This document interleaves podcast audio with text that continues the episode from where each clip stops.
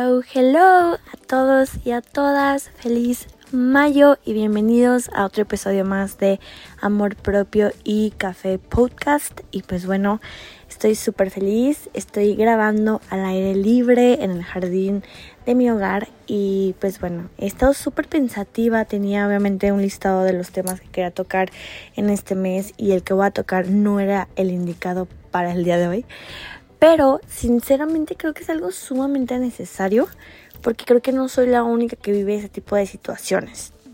El día lunes de la otra semana, es decir, el 25 de abril, regresé a clases presenciales al 100%, algo que desde el 2019 no vivía, eh, principios del 2020, ajá, o sea, 2019, principios del 2020. Y bueno, fue algo, wow, increíble volver a sentir una clase real llena de personas, donde tienes que escribir, donde todo va a ser con papel y pluma, donde de verdad si se te va algo en la clase ya valiste, no existen las grabaciones, un sinfín de cosas. Y sinceramente esta semana ha sido súper difícil adaptarme.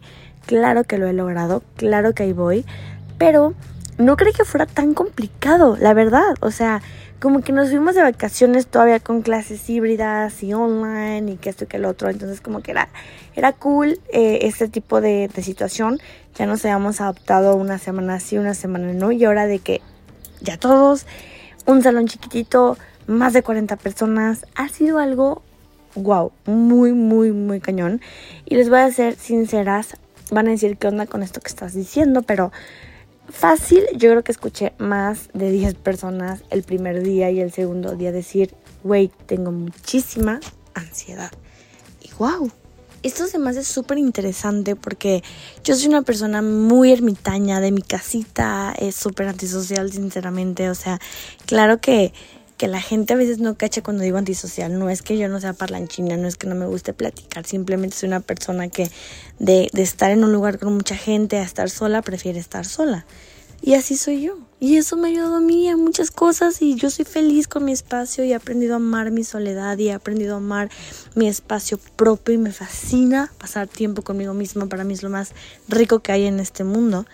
Pero pues hay para todas situaciones, ¿no? Así como hay situaciones en las que debes estar acompañado, en las que estás solo lo aprovechas, pero ir a la escuela definitivamente pues no tienes opción, ¿no? Tienes que hacer lo que tienes que hacer. Entonces me puse a pensar cuando yo escuchaba tanta gente decía, wow, increíble cómo a veces uno piensa que solamente uno sufre algún trastorno, ¿no? O sea, yo a nunca me imaginé que la verdad más de 10 personas sintieran ansiedad. ¿Y por qué yo me voy a creer tan importante para pensar que solamente yo la siento? Hubo un momento en el primer día donde yo de verdad estaba queriendo huir del salón tan pegadita de tanta gente en un salón tan chiquito no podía yo de verdad tener mi, mi moment, ¿no? Entonces fue muy difícil el primer día ese, en ese aspecto, pero ¿saben qué? A la vez fue increíble, porque dije, cool, hoy que ya eh, va a empezar otra semana, que puedo decir que me adapté súper bien, está padre decir, I did it, ¿no? Lo logré y, ahí voy, y le voy echando ganas y cuando menos eh, me lo espere se va a acabar el semestre. Y bueno, eh, yo al platicar con varias compañeras mías, hablábamos y yo les decía, es que siento muchísima ansiedad. Yo también, Atsu, y la, la, la. Y bueno, oigan, en serio, es muy, muy, muy infravalorado este trastorno de la ansiedad. Yo lo resumo siempre en sentir que quiero huir. Yo creo que yo lo definiría así. Sentir que quiero huir, quiero irme, que no quiero estar en este lugar y, que la gente me empieza a desesperar. Obviamente esto es algo que yo no vivía, es algo que de verdad no me ha gustado conocer, enfrentar, vivir. Sin embargo me tocó y ahora tengo que aprender a vivir con él y tengo que aprender a adaptar mi ansiedad a mi situación. Claro que si yo hubiera dejado que esta me consumiera, yo no podría estar ni en un salón de clases, no podría convivir más de 20 minutos con alguna persona y tampoco se trata de eso, ¿verdad? No vamos a dejar que el trastorno, que la enfermedad nos domine a nosotros, así no es. Claro que pues empezamos a hablar de esto un poquito y, y yo les empecé a decir, tengo esta obsesión de a veces empezarme a hacer de una cosa chiquita o de un comentario, yo me hago un teatro en mi cabeza. Incluso yo empiezo a pensar en cosas que ni siquiera sé que van a pasar y me preocupo sumamente de cosas que ni siquiera son probables, pero mi cabeza es tan poderosa y yo la dejo que se malviaje. Empezamos a hablar y otra persona dijo, y es que a mí me gusta tener el control de todo. Me gusta siempre yo tener el control de cualquier situación en mi vida y yo siempre ser como que la líder en lo que sea porque yo quiero controlar cada aspecto que pasa en mi vida. Y otra persona dice, yo no tengo ansiedad, pero yo me estoy criticando todo el tiempo, me estoy comparando con los demás. Y oigan, hay muchas cosas que nosotros no sabemos realmente que son ansiedad, son parte de.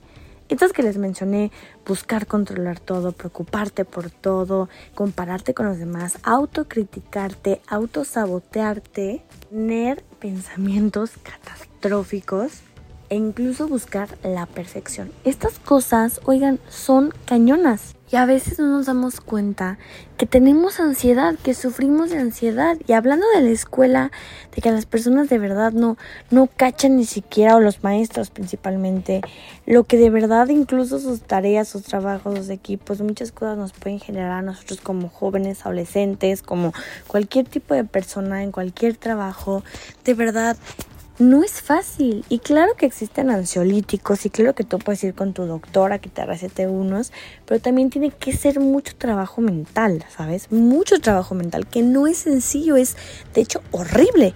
Y hay que ser francos y hay que ser sinceros, dejémonos de tonterías de, ay, no, claro que no. Siempre podemos con todo. Sí, yo no digo que no puedas, pero te va a costar mucho, porque así es la vida y hay que ser francos.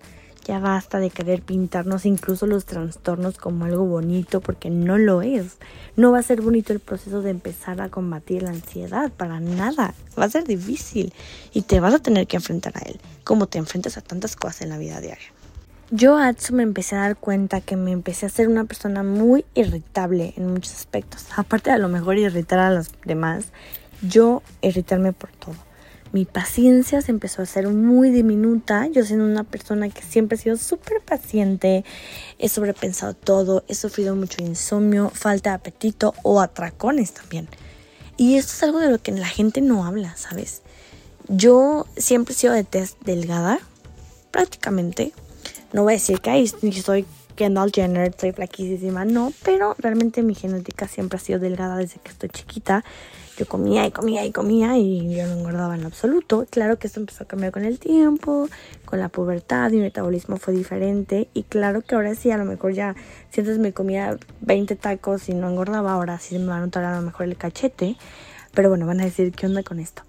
Yo empecé a sufrir mucho con esa comida y esto yo lo digo ahora aquí frente a ustedes cuando es algo que yo ni siquiera he hablado de verdad con alguien. Muchas veces yo no, no tenía hambre, yo no, no quería comer, era gula, pero yo necesitaba sentirme satisfecha con algo y creía que el irme a comer unas papas, este, botana, todo lo que yo me encontrara, eso me iba a hacer sentir mejor. Y no es así. Realmente mucha parte de mi ansiedad yo o era o dejar de comer, pero no casi no era esa, era más atracones. Y es algo que se tiene que controlar, oigan. Porque después yo me acuerdo que un día estando en mi momento depresivo me vi al espejo y me vi el cuerpo completamente diferente. Y ahí ya no me gustó. Y ahí me vi los cachetes. Y ahí me vi el cuerpo. Y ahí me vi la panza y dije, esta no soy yo. Y no estoy hablando del físico, de que me sienta menos. Me estoy hablando de que hago cosas involuntarias por mi ansiedad. ¿Qué me empezó a ayudar a mí? Y les voy a ser sincera. Empecé a cambiar muchos hábitos de mi vida principalmente. Y de verdad me puse a trabajar un poquito más en satisfacer las necesidades de mi cerebro. ¿A qué voy con esto? Claro que puedo yo a lo mejor hacer ejercicio, claro que puedo yo dejar de comer y que esto y que lo otro, me evito tomar un ansiolítico, un antidepresivo, pero no es todo eso. Ni tampoco es todo ir a terapia. Y esto yo siempre lo he hablado con ustedes. No me refiero a que no vayas a terapia, no me refiero a que no tomes un antidepresivo, me refiero a que todo es un equipo. Si te vas a agarrar de la terapia y del antidepresivo, también te vas a agarrar de ti y tus ganas de tu fuerza. Todo es en conjunto. Nada se hace solo. No puedes esperar tomarte el antidepresivo y que mañana ya amanezcas bien. Y puedes empezar a ir al psicólogo y mañana decir, oye, no me siento ya sana. ¿Por qué? Un mendigo psicólogo, pues no es así. ¿Qué fue una cosa que yo empecé a hacer? que ha sido súper difícil, sinceramente, en mi vida y no por mí, y así me atrevo a decirlo. Mantener relaciones sanas con las demás personas. Una vez alguien me dijo que yo tenía conflictos con algunas personas porque yo no sabía elegir la gente que quería en mi círculo. Y perdonen por favor al perro que se escucha. Oigan, haciendo un paréntesis, me da mucha risa que yo me salí súper zen aquí con mi cafecito al jardín, viendo los pajaritos volar y no contaba con ese tipo de ruidos, pero bueno, no importa, estamos echando un chisme, no importa el lugar, no importa cómo sea, aquí no estamos en un estudio profesional, queremos echar el chismecito sano como siempre, pero bueno, proseguimos. Entonces, bueno, lo que les decía, eh, a una vez una persona me dijo, es que tú no puedes mantener a lo mejor 100% una relación sana con alguien porque eliges pésimo tu círculo. Y es tu culpa. Es tu culpa elegir esas personas, esas personas que no te llenan las expectativas. Y no estoy hablando de que tú seas una persona exigente, estoy hablando que no congenian contigo. Esto es lo más cierto del mundo. Después yo empecé a ponerme como una pieza del rompecabezas en medio de todo.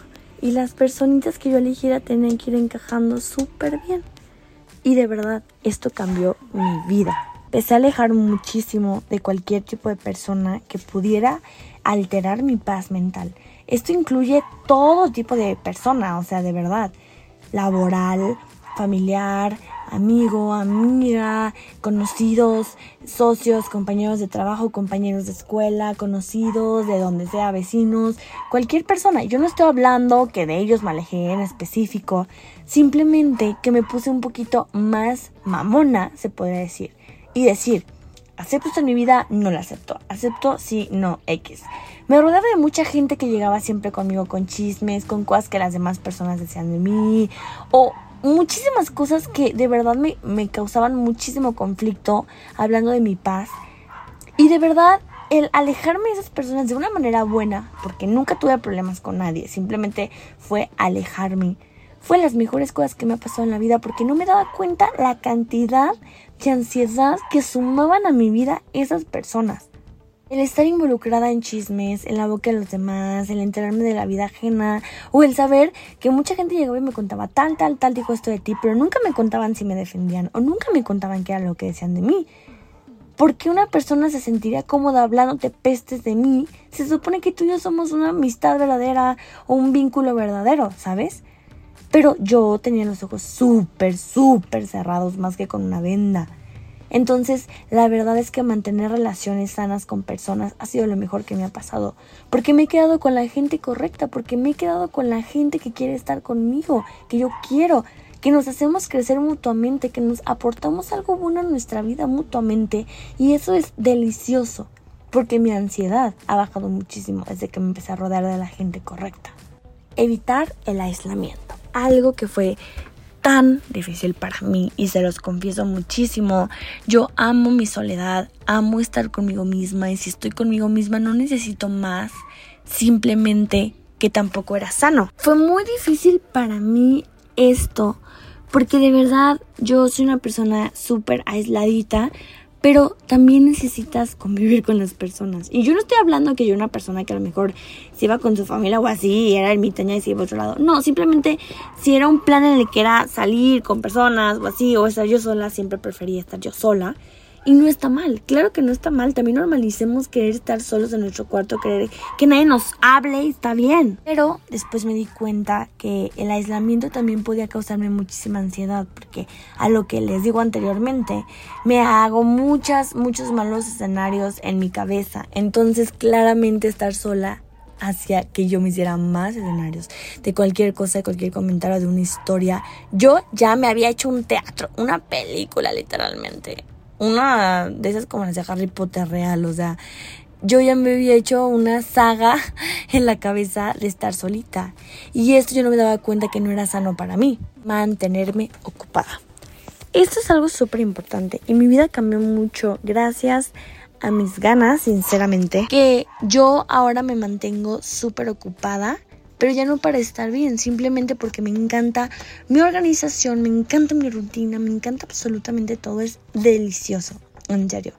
Y sinceramente ha sido muy padre para mí poder empezar a organizarme en mis tareas, en mi escuela, en mi trabajo, en mi vida personal, en todo, porque así de verdad se lleva un orden y es delicioso. La ansiedad también busca la perfección y el no tenerla te causa ansiedad. Entonces, si te mantienes organizado, si te mantienes organizada, si llevas una rutina, es delicioso. Hablar de mis emociones. Esto es un punto clave mega importante. Porque muchas veces nos aislamos y eso hace que nos dé ansiedad. No queremos que las demás personas nos vean vulnerables o no queremos que las demás personas sepan algo de nosotros, de nuestro sentir, nos gusta guardar unas cosas, explotar. Y eso es lo peor. Yo creo que si tú me estás escuchando y has vivido algo así, no me dejarás mentir que es terrible. Guárdate las emociones. Y tenemos que aprender de verdad a abrirnos y primeramente dejar de tener miedo de que nos vean vulnerables. Oigan, la vida no se va a acabar porque alguien sepa que tiene sentimientos. Deja de tenerle miedo a que la gente te lastime. Uno se lastima más incluso con esos pensamientos. Sinceramente a mí no me importa. Yo siento algo, yo lo digo en el momento. Y no me importa si crees que soy intensa. No me importa si crees que soy súper problemática por decirte que algo no me pareció. Porque no estamos nadie ni para aguantar ni para guardarnos sentimientos ni emociones. Tan rico en la vida que es demostrar tan delicioso que es no quedarse callado cuando algo no te gusta, tan a gusto que se siente el defenderte.